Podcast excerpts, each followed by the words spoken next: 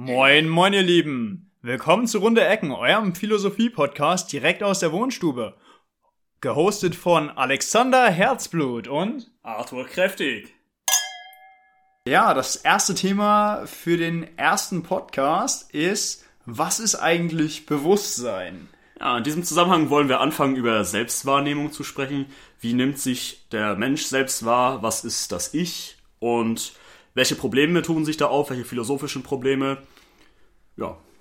Ja, ähm, da würde ich dir, da würde ich dir natürlich erstmal direkt die Frage stellen, so, also gut, na, ähm, wenn wir jetzt einen Podcast haben, ich meine, gut, wir werden vielleicht in einer Stunde damit fertig. Das, was ist da selbst schon?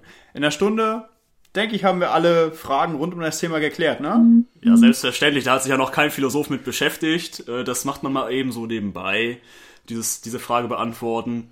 Und ich glaube auch nicht, dass wir hier auf eine konkrete Antwort kommen werden.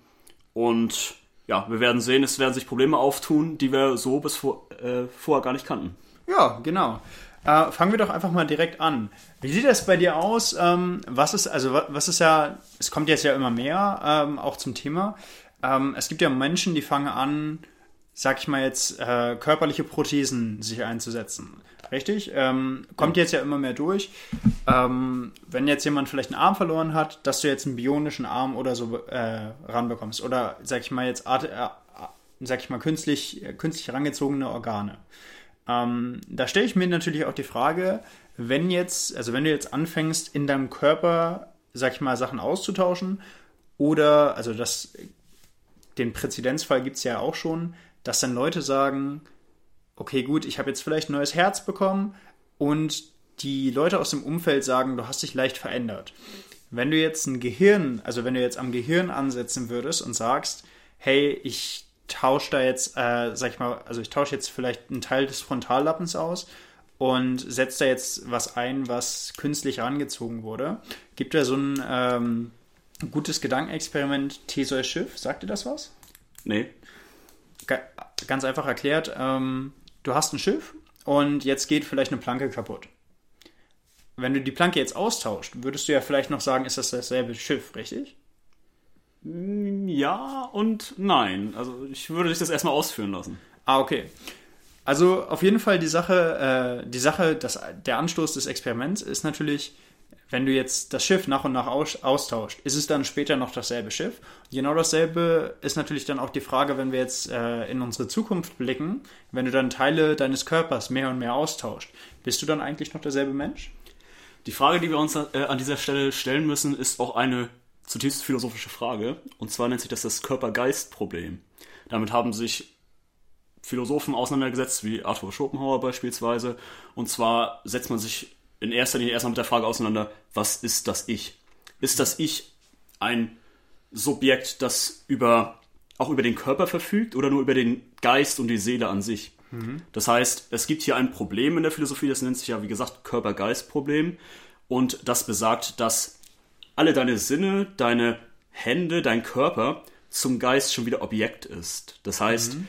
nur das, was du denkst, ist wirklich das eigentliche Subjekt. Insofern würde ich an dieser Stelle sagen, dass wenn wir die Dinge an unserem Körper austauschen, noch derselbe Mensch sind. Natürlich auf einer materialistischen Ebene natürlich nicht. Mhm. Auf einer geistigen Ebene jedoch, jedoch äh, schon, weil wir inzwischen so weit sind, dass wir die Gliedmaßen, die beispielsweise, wenn man einen Arm verliert, äh, als Prothese genommen werden, auch über Nervenbahnen steuern kann. Mhm. Ja, das ist natürlich auch ein sehr, äh, sehr, sehr guter Ansatz. Du hattest ja auch gerade was gesagt ähm, zum Thema, wenn, also wir, wir, wir sind ja auch das, was wir wahrnehmen, so mehr oder, mehr oder weniger. Ähm, oder beziehungsweise das Ich wird durch diese Sachen gefüttert. Wie wäre das jetzt, wenn du als, sag ich mal, Person, sagt dir, sagt dir Floating was? Nee. Floating sagt dir nichts, okay. Ähm, einmal ein gutes Beispiel ist äh, für einen Float-Tank, du, also es ist so ein kleiner Tank, da legst du dich rein. Ist eine mega, mega, mega gute Erfahrung, wenn du einfach mal selber mit deinen Gedanken für dich alleine sein möchtest. Ähm, du legst dich rein in so eine Salzlösung, die passt sich deiner Körpertemperatur an und es fühlt sich halt praktisch an, als wenn du schwebst. Weil nach einer Zeit verlierst du das, äh, den Sinn für oben und oben und allgemein in jeder Richtung. Und du bist einfach in dieser dunklen Kammer und es fühlt sich an, wenn, als wenn du einfach nur durch diese dunkle Kammer treibst. Natürlich, wenn du jetzt nur eine Stunde drin bist, ist das ja kein großes Ding. Nur stellen wir uns jetzt mal vor, dass ein Individuum in dieser, also in dieser Situation wäre, ohne wirklich neue, also neue Impulse an sich ranzulassen, würdest du denn doch sagen, dass dieses äh, Individuum, selbst wenn es in der Lage wäre, ursprünglich zu denken, äh, dann überhaupt ein Selbst haben könnte? Die, die Frage, ja, wie gesagt, die Frage ist, wo wir das Selbst beginnen.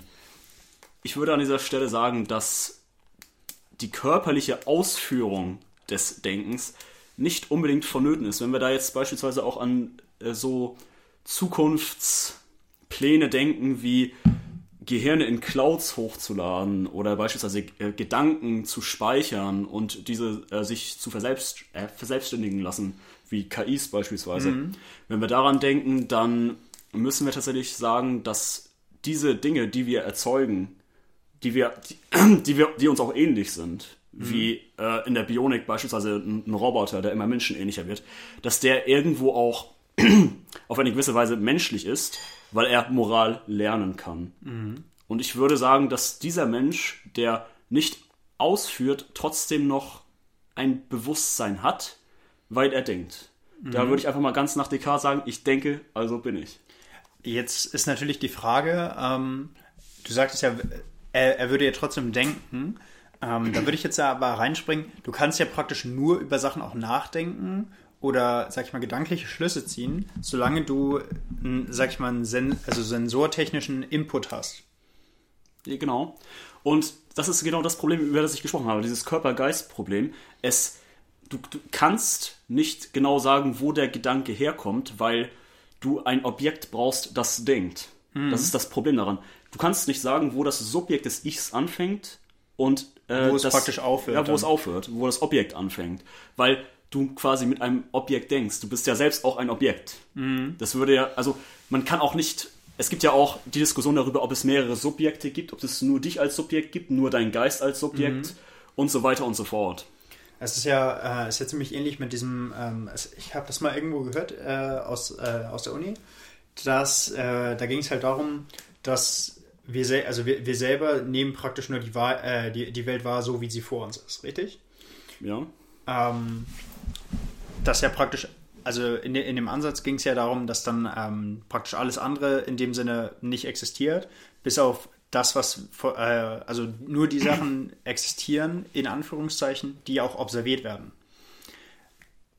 Die Frage ist natürlich jetzt, ob die Gegenstände existieren, weil wir sie wahrnehmen. Sie existieren ja quasi nur, auch nur in unserer Wahrnehmung. Wenn wir jetzt annehmen, dass der Körper nicht dazu da ist, die Welt zu erkennen, sondern der Geist, dann mhm. müssen wir auch davon ausgehen, dass alles, was um dich herum existiert, eine Abbildung eines Gedankens ist. Mhm. Und somit quasi auch nur Gedanke. Mhm. ähm, was, was du da ja sagtest, auch mit der, mit der Wahrnehmung, ähm, es ist ja, also ich weiß nicht, ob dir das bekannt ist, aber selbst wenn du blinde Leute hast oder Leute, die blind auch geboren wurden, ähm, wenn du den, also wenn du die Licht aussetzt, ja. können die trotzdem irgendwie mehr, also merken die, merken die Leute trotzdem irgendwie, dass, dass da irgendwie Licht ist oder dass es irgendwie hell ist. Ähm, und das finde ich ist ja natürlich auch so eine Sache, so, selbst wenn dir dieser, selbst wenn dir dieser Impuls zum Sehen fehl, fehlt, dass dann trotzdem irgendwas dann trotzdem noch sagt, okay, ähm, da, da, ist, da, da ist hell und das kannst du dann trotzdem irgendwie noch wahrnehmen. Die Frage an dieser Stelle ist jetzt natürlich, ob man das über Wärme wahrnehmen kann bei mhm. Licht an der Stelle. Ob, äh, über, wenn das jetzt eine Glühbirne ist beispielsweise, mhm. bei einer LED-Lampe würde es wahrscheinlich nicht mehr so schnell gehen, dass sie äh, sehr warm wird und man dann äh, das Licht wahrnehmen kann als Blinder. Ich weiß nicht, wie das da ist, ob ah, das okay, mit Wärme gut. zu tun hat. Da, da kenne ich mich jetzt leider auch in dem, äh, also in dem besonderen Feld jetzt äh, nicht genug aus, ähm, ob, da, ob das da irgendwie vielleicht einen Test gab, wo sie dann gesagt haben, okay, wir packen jetzt blinde Leute in einen Raum, der aber beheizt ist und packen mhm. sie dann, äh, sag ich mal, in einen beleuchteten Raum mit derselben Temperatur. Genau. Ähm, das wäre ja vielleicht noch ein guter Weg, das zu testen, aber leider weiß ich nicht, ob es sowas schon mal gab. Ähm, wäre natürlich auch ganz cool. Ähm, du, hattest, du, du, hattest vorher noch mit mir über was ganz Cooles gesprochen mit, äh, mit Spiegeln? Genau, genau, da kommen wir auf Hegel zu sprechen, äh, der eine ganz berühmte Theorie hat. Und zwar die von, äh, von Sklave und Herr. Und zwar müssen wir uns das jetzt nicht so vorstellen, dass der Herr über den, den Sklaven steuert, sondern quasi so, dass der, der Sklave die Welt erlebt. Er ist auch nicht abwertend gemeint, der Begriff äh, in dieser Situation, mhm. sondern. Also nicht dieses typische Herrschaftsbild, genau, was man so im genau, Kopf hatte von genau. äh, der Herrscher äh, peitscht erstmal den Sklaven aus, aber. Genau. Also der Herrscher ist hier quasi nur Beobachter, mhm. während der Sklave quasi die Welt erlebt. Und das funktioniert folgendermaßen. Der, der Herr ist quasi ein Subjekt, genau wie der Sklave auch. Er erkennt sein Subjekt äh, bloß erst darin, dass er quasi diesen Spiegel vor sich hat, also ein anderes Subjekt. Mhm. Das dürfen wir jetzt natürlich nicht als wahrnehmen, das ist eine Theorie, die aufgestellt wurde. Und er, er geht quasi, er, er sieht diesen Menschen an und er sieht quasi, er kann sich in diese Person hineinversetzen, in seine menschlichen Attribute, die er besitzt, was ihn zum Menschen macht. Mhm. Ne, damit sind jetzt keine persönlichen Eigenschaften gemeint, sondern einfach nur die Voraussetzungen, die er als Mensch mit sich bringt. Mhm. Und durch diese Empathie erkennt er, dass er auch ein eigenes Subjekt besitzt. Der Unterschied hier ist natürlich, dass der Herr jemanden anblickt und quasi durch diesen Sklaven die Welt erblickt. Mhm. Ja, quasi durch sein Subjekt mhm. die Welt also, erblickt. Also praktisch nicht durch seine eigene Beobachtung, sondern die Fremdbeobachtung eines äh, separaten Selbstes. Ja, genau. Es ist zwar seine eigene Beobachtung, aber er erforscht sie nicht selbst. Das kann mhm. man, glaube ich, so sagen. Er erfährt die Welt nicht selbst, sondern er erfährt, dass er ein Subjekt ist über das andere Subjekt, mhm. das Erfahrung sammelt. Was ich da auch, äh, also weil ich äh, vorhin über das Thema Spiegel auf ein ganz anderes Thema kam, ähm, dachte ich eigentlich an das Spiegelexperiment, was man damals mit Tieren gemacht hatte, ähm, wo man geguckt hatte, ob Tiere sich im Spiegel überhaupt selber erkennen können. Lustig, äh, also lustig oder interessant vielmehr, ähm, ist natürlich, es gibt jede Menge Tiere, die sich gar nicht überhaupt im Spiegel selber wahrnehmen oder das Spiegelbild selber differenzieren können, dass sie sagen, okay, das bin, also das bin ich und das ist eine separate Entität ähm, oder ein separates, äh, ein separates Lebewesen. Wir selber als Menschen können unsere Spiegelbilder wahrnehmen. Delfine ähm, konnten das, glaube ich, auch. Und dann gab es, glaube ich, noch ein, zwei andere Regelfälle, die das äh, so wahrnehmen konnten. Aber ein großer Teil, sag ich mal, Hunde und Katzen ähm, konnten ihre eigenen Spiegelbilder gar nicht wahrnehmen. Ja, ich meine, es waren auch Elefanten, die sich noch selbst im Spiegel erkennen konnten. Und bei Löwen und Katzen, wie gesagt, oder Katzenwesen funktioniert das nicht ich, also an dieser Stelle muss man sich natürlich fragen, jetzt äh, nehmen sich diese Tiere selbst wahr? Wenn wir von dieser philosophischen Theorie ausgehen, die sich natürlich erstmal nur auf den Menschen bezieht, dann müsste man ja eigentlich sagen, dass sie durch, wenn sie einen Gedanken fassen können, ja, wenn wir davon ausgehen, wir müssen ja gucken, sind diese Tiere triebgesteuert und reflektieren sie diesen Gedanken, den sie fassen? Das heißt, mhm. handeln sie nur daraus, dass sie jetzt Hunger haben, mhm. dass sie sich vermehren wollen und so weiter und so fort. Also sind sie einem Überlebenstrieb unterworfen, komplett? Mhm. Oder gibt es eine Art Vernunft, wie man es gerne nennt, mhm. die man eigentlich nur den Menschen zuschreibt, gerne? Aber sel se selbst, selbst wenn wir auch auf das, also du hattest jetzt ja gesagt, ähm, triebgesteuert, nenne ich das mal. Mhm. Ähm, was, was, ähnliches hatten wir, also haben wir als Menschen ja dementsprechend auch. Diese, ähm, ich, im Englischen heißt es Gedanken, äh, Thought Loops, also Gedanken, Kreise, nenne ich das jetzt einfach mal übergreifend, ähm, dass du praktisch mit einem Gedanken anfängst und äh, das rotiert dann einfach in einer vor, also vorbestimmten Linie, sag ich mal, ähm, Gedanken, die du einfach jeden Tag hast. Und äh, da hat, also das hatte ich äh, letztens auch erst, also da bin ich letztens auch erst drauf gekommen und ich habe seitdem auch angefangen, diese Gedankenloops auch aufzuschreiben. Und es ist halt wirklich, also es ist halt wirklich sehr, sehr interessant, dann, ähm, weil im, im, ersten Moment ist es so, dass einem das gar nicht wirklich bewusst ist, dass das dann immer eins zu dem anderen führt. Aber es ist halt, also es ist halt wie diese Sache, die ich damals gelesen hatte, dass 98% äh, der Gedanken, die du heute hast, die Gedanken von gestern sind. Und wenn diese, also wenn, wenn diese Gedanken immer wieder kommen, ohne, weil das meiste ist halt, ja, mir ist gerade kalt, mir ist warm, ich bin hungrig, ich bin durstig, ich will schlafen, ähm, dieses, das und jenes. Und wenn das halt immer wieder kommt, ähm, wo erkennen wir dann dementsprechend wo, also wo, wo sagen wir dann, was wir eigentlich sind?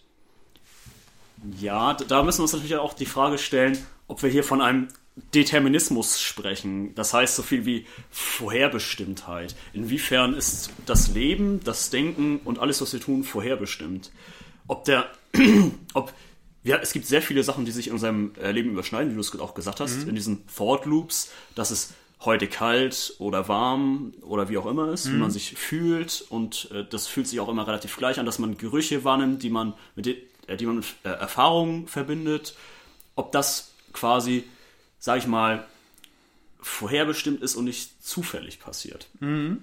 Und ich würde jetzt pauschal sagen, das können wir jetzt auch nicht festlegen. Also das können wir als auch nicht sagen, ob es zufällig passiert oder vorherbestimmt ist, weil wenn wir jetzt von der Physik ausgehen, die mhm. eine beherrschende Rolle in der Wissenschaft heutzutage spielt, mhm. dann müssten wir eigentlich davon ausgehen, dass alles Physikalische eine Wirkung nach sich zieht. Ja, das, natürlich. Das, das, Aktion, das, ja, genau, genau. Das würde, das würde dann äh, nicht nur auf die Gegenstände sich beziehen, sondern auch auf den vielleicht etwas abwertend formuliert auch den Gegenstand Tier und Mensch, mhm. ja, die ja auch irgendwo auf atomarer Ebene nur Gegenstände sind, äh, wo, At wo Atome miteinander agieren als Moleküle und so weiter und so fort, höhere Ebenen erzeugen und damit dann auch äh, Gedanken, Gefühle und äh, Reaktion auf gewisse Ereignisse, die passieren. Mhm. Und somit müsste man dann auch sagen, dass diese Gedanken deterministisch sind und quasi jeder irgendwo anderen Lebewesen und Materialien gleicht, allein schon, weil er die Atome in sich trägt, mhm. die sich gleichen und die Quarks und so weiter und so fort. Mhm. Ähm, da sagst du ja auch, ähm, die, die, Sachen, die sich gleichen, ist natürlich auch ein guter Übergang jetzt, äh, sag ich mal, wenn du Menschen, also für uns Menschen, ähm, es gibt ja diese Faustregel, die du in jedem Self-Development-Podcast ever gehört hast. Ähm, zeig mir deine fünf Freunde und ich kann dir sagen, was für ein Mensch du bist. Ja. Das ist natürlich auch so eine Sache, ähm, wenn ich jetzt, äh, wenn, wenn, ich jetzt darauf reflektiere, natürlich ähm, nehmen wir dann den Input auf dieser Leute, beziehungsweise der Verhaltensarten der Leute, die um uns herum sind. Und daraus schließt sich dann praktisch unser Verhalten ab, weil wir das praktisch, ähm, also wir leben das dann praktisch den Leuten nach, würde ich fast so sagen. Ähm, aber das halt auch eher unterbewusst. Mhm. Ja, das ist tatsächlich auch nicht nur in Freundschaften so, dass man diesen Mirror-Effekt, wie man den gerne nennt, äh, mit diesen, wie nennt man die noch, Spiegel, Spiegelneuronen sind das, meine ich, die dafür verantwortlich sind, dass man das Verhalten übernimmt. Ich kenne das selbst auch. Äh, ein enger Freund von mir, der lacht immer etwas sehr komisch und ich übernehme das teilweise dann auch, wenn etwas nicht lustig ist, dass ich dann so lache, dass man es schon sehr merkt, äh, dass ich es nicht witzig finde. Mhm. Und das kann man auch nicht so leicht abschalten, wenn man sehr viel Zeit mit den Leuten verbringt. Je mehr Zeit man miteinander verbringt, desto mehr übernimmt man auch. Das, äh, die Sache ist, das ist ein Zeichen der Wertschätzung. Und das mhm. ist in Beziehungen, wenn man eine Beziehung zwischen Mann und Frau aufbaut, eine Liebesbeziehung, ist ja auch egal, ob das zwischen Mann und Frau oder äh, Mann und Mann oder Frau und Frau ist, da mirrort man das Verhalten ebenfalls, um zu gefallen. Mhm. Ja, weil, weil die Leute sich, sich sie sind eitel in der Hinsicht. Mhm. Glaubst du jetzt, wenn wir ähm, zwei Leute, also zwei, zwei Leute, die sich eigentlich nicht kennen würden, ähm, wenn wir die jetzt in einen Raum einsperren würden und sagen, ihr beide verbringt jetzt Zeit miteinander und wir sag, sagen jetzt mal, würden drei Jahre warten, würden die beiden dann rausholen, würden die sich dann dementsprechend angepasst haben aneinander? Was meinst du? Ich glaube, es kommt natürlich darauf an, inwiefern sie Kontakt nach außen erhalten. Also sie müssen ja, wir müssen darüber nachdenken, sie brauchen erstmal Essen, Trinken, ja, Versorgung und so weiter. Dafür, da, dafür könnte man ja sorgen, dass, äh, sag ich mal, man packt die in so eine Art isolierten Raum, ja. äh, so als Kontrollgebiet und schiebt das Essen dann oder Essen, Trinken dann von unten, sag ich mal, rein. Ähm, und bei, würde beiden Leuten, sag ich mal, vielleicht so eine Lesestunde geben, wo eine Person ein Buch bekommt, eine Person würde ein anderes Buch bekommen ähm, aber dass die Leute halt praktisch grundsätzlich miteinander, also grundsätzlich dieselben Sachen und aufeinander sitzen. Dass sie wirklich die ganze Zeit miteinander verbringen müssen. Ähm, würdest du sagen, dass die Leute dann sehr wahrscheinlich, also wenn am Ende des Experiments relativ gleich rauskommen würden? Ich würde jetzt, also ich kann das natürlich nicht äh, hundertprozentig sagen, aber nach meinem Gefühl nach würde ich vermuten, dass es sind ja Menschen, die schon vorher gewisse Dinge von anderen Menschen übernommen haben. Das mhm. wir nehmen jetzt Menschen aus dem Leben heraus und setzen sie da rein. Mhm. Und sie werden höchstwahrscheinlich ihr Verhalten so anpassen, dass sie mit der Situation zurechtkommen. Insofern mhm. würde ich davon ausgehen, dass sie viele Verhaltensweisen der anderen Person übernehmen. Und ja, ich würde sagen, so 50, 50, je nachdem, wer auch äh, dominanter in dem Fall ist, würden die Personen ihre Eigenschaften bzw. ihre Charakterzüge auch verändern. Mhm. Es ist natürlich eins von diesen Experimenten, die äh, sehr wahrscheinlich niemals stattfinden werden, weil es ethisch wahrscheinlich dann äh, minimal verwerflich wäre. Aber ähm, so als, sag ich mal, kleines Gedankenexperiment wäre das natürlich schon lustig. Ähm, ist natürlich auch so eine Sache, was äh, man, man kann ja immer, sag ich mal, das auf der Oberfläche der Leute betrachten, wie sich Leute oberflächlich verhalten. Aber viel interessanter ist ja auch oft, äh, gerade wenn wir auch über das Bewusstsein reden, was eigentlich auch in dem Unterbewusstsein der Leute äh, umhergeht. Weil wirklich viele, also wirklich viel von den Sachen, die in einer Person vorgehen, sag ich mal auch Verhalten und andere Sachen, sind halt, sag ich mal, manchmal bewusst gesteuert. Aber ich würde fast sagen, fast so weit gehen und sagen, so 80 Prozent der sag ich mal, äh, der Reaktion auf Sachen kommen halt einfach nur aus dem Unterbewusstsein. Ja, an dieser Stelle müssen wir uns natürlich auch fragen, inwiefern das Unterbewusstsein, wir haben ja gerade eben äh, darüber gesprochen, welche Dinge der Mensch als Voraussetzung hat, also quasi welche er von Anfang an äh, besitzt. Dieses mhm. Wort Vernunft taucht wieder auf, also welche Eigenschaften den Menschen ausmachen. Äh, die, die, führen uns auch dahin äh, zu wie verhalte ich mich als Mensch und äh, Menschen zueinander. Das ist die Verantwortung. was hast du noch gesagt? Kannst du das nochmal sagen? Was ich gesagt ja. hatte? Ähm, du, du, meinst, oh, äh, um das Thema einzuleiten? Oder? Ja, das, was du gerade eben gesagt hast. Gott, jetzt. Äh, ich, ich, ich ziehe hier, zieh hier gerade blank. Ähm, sollte man vielleicht nicht. Auf jeden Fall, ähm, die, die, die Sache war, also ich hatte eingeleitet mit äh, dem, was im Unterbewusstsein vorgeht. Genau. Und zwar, was im Unterbewusstsein vorgeht, in, inwiefern das von der Erziehung abhängt und nicht von, von dem, was man naturgegeben als Mensch in sich trägt. Dieser mhm. innere Kompass, von dem Kant auch sehr oft spricht, wird wahrscheinlich jeder schon mal gehört haben in der Schule. Äh, da, da muss man sich natürlich fragen, äh, sind wir unterbewusst eigentlich relativ gleich. Wir müssen da dann auch an Sigmund Freud denken, sowas wie Traumverarbeitung, äh, dann Konkurrenzleben mit dem Vater und Oedipus-Komplex und so weiter, da darf man jetzt auch nicht äh, zu sehr drauf eingehen, aber einfach mal... Ja, um, kann, kann, kann, man schon, aber ich glaube, das wäre dann eine separate Das wird den Rahmen sprengen, ja, das glaube ich auch. Und die Sache an dieser Stelle ist, dass man dann einfach sehen muss, inwiefern das sozial beeinträchtigt ist, was man mhm. unterbewusst denkt. Und da gibt es auch einen ganz schönen Begriff zu, und das ist das Kollektivbewusstsein. Mhm. Ja, da stellen wir uns beispielsweise also, den, ja? Das Kollektivbewusstsein oder das kollektive Unterbewusstsein? Das kollektive Unterbewusstsein. Und zwar äh, gibt es einen ganz berühmten französischen Philosophen, und zwar Foucault. Foucault äh, hat den Begriff des Panoptikums. Wenn ich weiß, was das ist, das ist ein, eine Art Gefängnis, das muss man sich wie ein Turm vorstellen, der ganz viele Fenster hat. Mhm. Da kommst du nicht raus. Äh, jedoch kann jeder auf dich gucken, also jeder kann dich beobachten. Mhm. Also du bist, bist quasi in einem also Gefängnis, wo du keine die, Privatsphäre hast. Die, die, ähm, wo, du, wo du praktisch nicht mal beobachtet werden musst, sondern, also war das nicht dieses, ähm, dass alle Zellen so ausgerichtet sind, dass, der, dass du die Leute, also dass man sich ständig beobachtet fühlt genau, durch diesen genau, Wachturm? Genau, genau. Ähm, ja, ist natürlich, also so, so schaffst du natürlich äh, ein, um, also sag, sag, ich mal, ein Umfeld, ähm, wo die Leute ständig paranoid sind über jede ihrer Handlungen. Exakt. Und dazu hat äh, Foucault auch eine Theorie äh, geschaffen bzw. erarbeitet und die ist im Zusammenhang mit Panoptismus, diesem Begriff zu nennen. Und zwar ist es die, dass der Staat einen gewissen Einfluss auf die Leute ausübt und dieser Einfluss in diesem Panoptikum trotzdem weiter vonstatten geht. Das heißt, wenn du allein in einem eingeschlossenen Raum bist, dann handelst du trotzdem so, wie du es, äh, wie es, wie du erzogen wurdest. Das heißt, möchtest du jetzt etwas tun, nehmen wir mal ein ganz einfaches Beispiel, äh, masturbieren.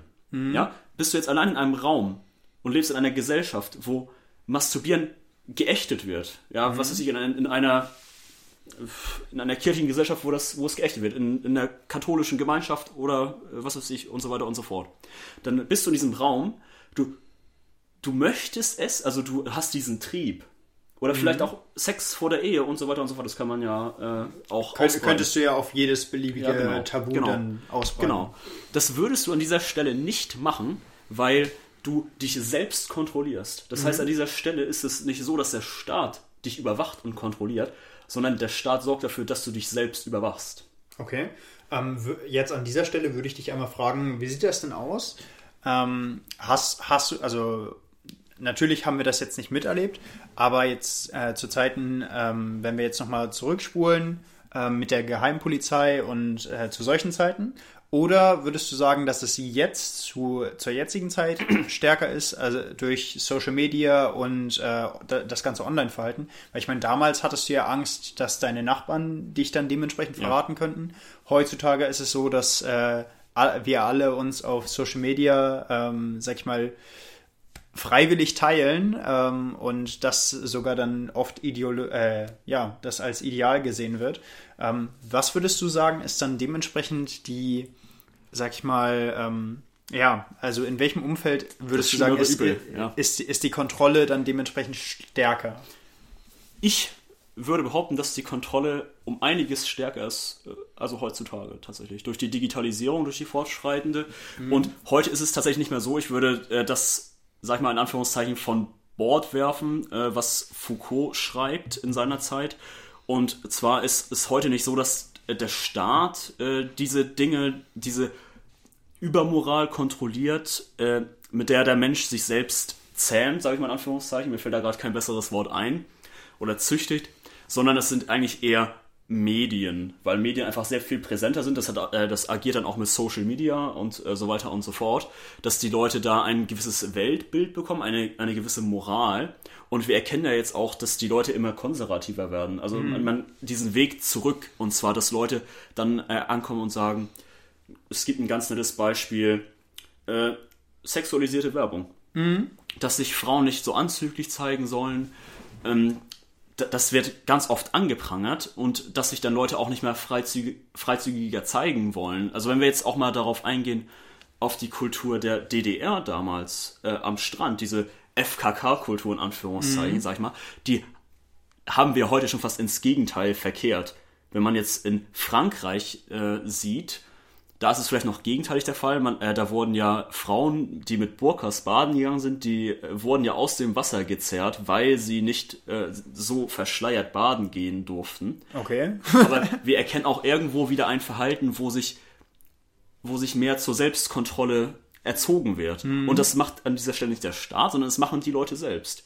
Also jetzt äh, nur, nur mal so am Rande, äh, würdest du nackt baden gehen? Ja, Ja, gut, da bin ich auch voll dabei. Ähm, also ich, ich, ich, bin, äh, ich, ich bin freier Verfechter. Wer sich zeigen möchte, sollte sich zeigen können. auf jeden Ähm, Fall.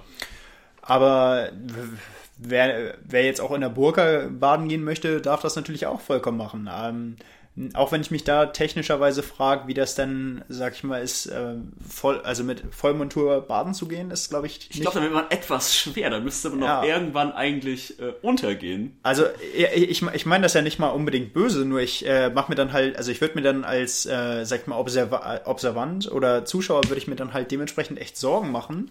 Ähm, einfach aus dem Grund, weil ich selber bin mal, äh, also ich bin selber mal mit, äh, na gut, es war halt Wintermontur dann, äh, aber ich bin dann ins Wasser gefallen und ich dachte mir, scheiße ist das schwer, scheiße ist das schwer, da drin zu schwimmen. Äh, auch wenn es dann auch wirklich nur so diese vier, fünf, sechs Meter waren, dann äh, wieder zum ja, wie- wie- wieder aus dem Wasser raus. Ähm, war vielleicht auch Teil dessen, dass es einfach arschkalt war. Ja. Aber es war schon gut anstrengend. Deswegen dachte ich mir, okay, gut. Ja, vor allem darf man das nicht nur aus der Perspektive sehen, man muss ja auch äh, die Rettungsschwimmer sehen. Wenn du als Rettungsschwimmer jemanden retten musst, der so viele Klamotten anhat, der relativ schwer ist, wo sich die Klamotten quasi vollsogen, Mhm. da hast du nochmal eine extra Schwierigkeit. Wenn da jetzt Wellengang ist und so weiter und so fort und dann noch die Klamotten dazukommen, da hast du es ja auch als Rettungsschwimmer nicht leicht, wenn diese Leute, sage ich mal, dadurch bedingt sogar äh, sich nicht an der Wasseroberfläche halten. Also sagst du, nack, nackt retten ist das Beste. auf jeden Fall. Aber nur von jungen Damen. Ja, der, der, der, der, der, der, Klei- der kleine Arthur ist so ein kleiner Horndog, äh, aber in dem Camp äh, kann ich mich auch sehr gut identifizieren. Ähm, gut, ich, ich würde einfach mal sagen, ähm, springen wir einfach mal zum nächsten Thema. Ähm, da, da hatte ich noch einen ganz, den, den ganz guten alten Herrn, äh, den Herrn Jung nämlich. Ähm, der hat nämlich damals immer gesagt, okay, gut, äh, das, was wir alles unterdrücken, ähm, formt im Unterbewusstsein eine Art separate Identität. Und das hat er damals immer den Schatten genannt. Ähm, dieser Schatten kann dann, sag ich mal, oft, also oft identifizieren wir den so eher als was Negatives, aber es könnte halt auch was durchaus Positives sein, je nachdem, welche Art von, ähm, ja, welche Art von Verhalten man dann dementsprechend unterdrückt. Ähm, da würde ich halt einfach sagen so, okay, ähm, ich, ich erwische mich gerade schon so ein bisschen selber, wie ich dann die ganze Zeit so dieses Om, Om, Om raushau. ähm, Ich wollte es dir jetzt gerade Ah. Schon wieder. Mensch, Mensch, Mensch. Äh, ja, gut. Merke ich mir auf jeden Fall fürs nächste Mal. Ja. Da kann man dann noch direkt dran arbeiten, damit das auch für die Zuschauer dann oder sag ich mal Zuhörer dann dementsprechend auch ein bisschen ja besser vonstatten kommt. Genau. Aber das war doch eine wunderbare Überleitung zu Carl Gustav Jung von Foucault, weil wir auch genau hier dasselbe Problem haben. Wir haben eine Schattenseite, etwas, das man nicht ausleben darf. Ja? Wir haben etwas gesellschaftlich Geächtetes, ja, das wieder der eigenen Natur geht und man eine Schattenseite äh, eröffnet, ob das jetzt durch sozialen Druck ist, ob das ja, gesellschaftlicher, ob der Druck gesellschaftlicher Natur ist, ob er medialer Natur ist, ob er selbstkontrollierender Natur ist, dann im Endeffekt. Das ist ja an dieser Stelle egal. Wir haben wieder etwas, was man nicht ausleben kann. Und hier müssen wir uns an dieser Stelle fragen, müssen wir daran arbeiten, die Gesellschaft dahingehend zu verändern, dass wir sowas nicht mehr haben? Aber ich glaube, das würde, also selbst wenn wir die Gesellschaft dementsprechend anpassen würden, ähm, findet das auch schon durch ganz, ganz einfache Verhalten statt. Ähm, ich ich würde das jetzt einfach mal so rauswerfen. Als, also nehmen wir als Beispiel, du hast ein kleines Baby und das kleine Baby, also für Kinder ist es dementsprechend auch immer noch einfacher, ähm, die dann in diesem Moment zu prägen, was solche Sachen angeht.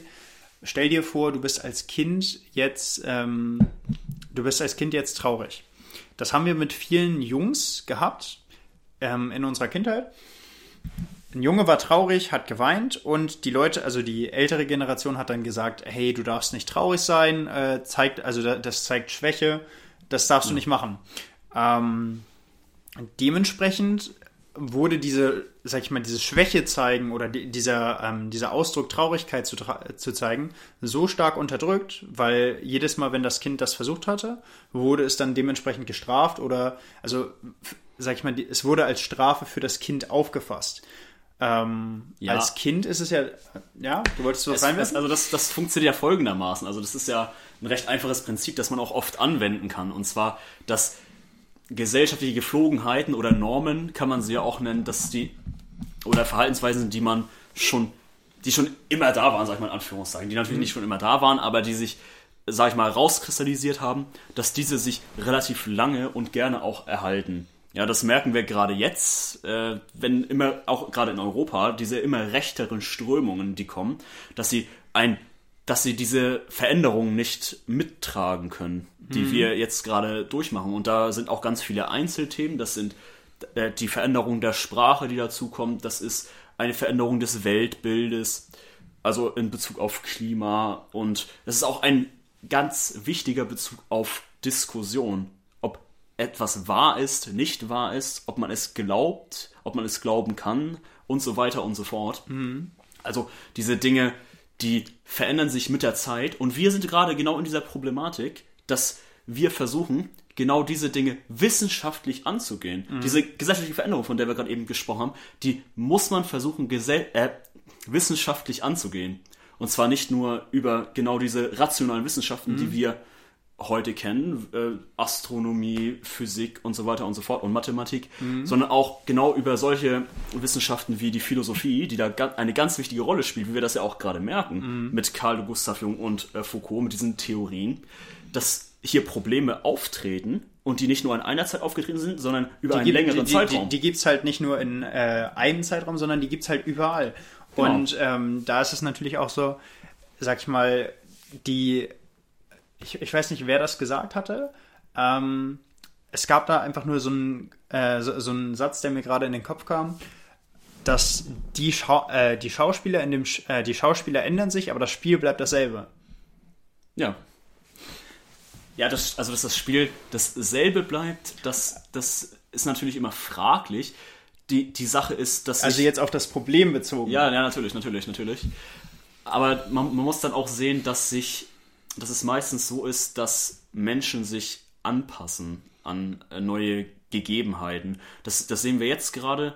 Äh, die, das kann man sehr gut sehen am Klimawandel beispielsweise. Und zwar, dass Menschen sich nicht gerne verändern wollen. Damit möchte ich jetzt nicht sagen, dass wir auch mit dem Klimawandel, mit den Auswirkungen des Klimawandels leben könnten, sondern dass sich Leute gegen Veränderungen wehren. Ja, das, das merken wir jetzt gerade ganz, das, ganz das, extrem. we, we, ähm, auch mit diesem gegen Veränderungen wehren. Ähm, das ist jetzt ja auch mit der Corona-Zeit ganz groß rausgekommen, dass die Leute dann äh, sich vehement dagegen gewehrt haben, Masken zu tragen. Ähm, wo ich mich dann frage, okay, ähm, im Chirurgieraum, also sag ich mal, in Ärzte, Ärzte tragen Masken äh, für 12 Stunden, 13 Stunden, 14 Stunden, 16 Stunden am Stück. Natürlich äh, wechseln die sie zwischendurch, aber dass Leute dann teilweise ein Problem damit haben, wenn sie zwei Minuten eine Maske tragen müssen, äh, kann ich dann persönlich nicht nachvollziehen. Ähm, an dem Punkt möchte ich an die lieben Zuhörer nochmal rauswerfen, äh, wenn, ihr, wenn ihr rausgeht, bitte tragt eine Maske.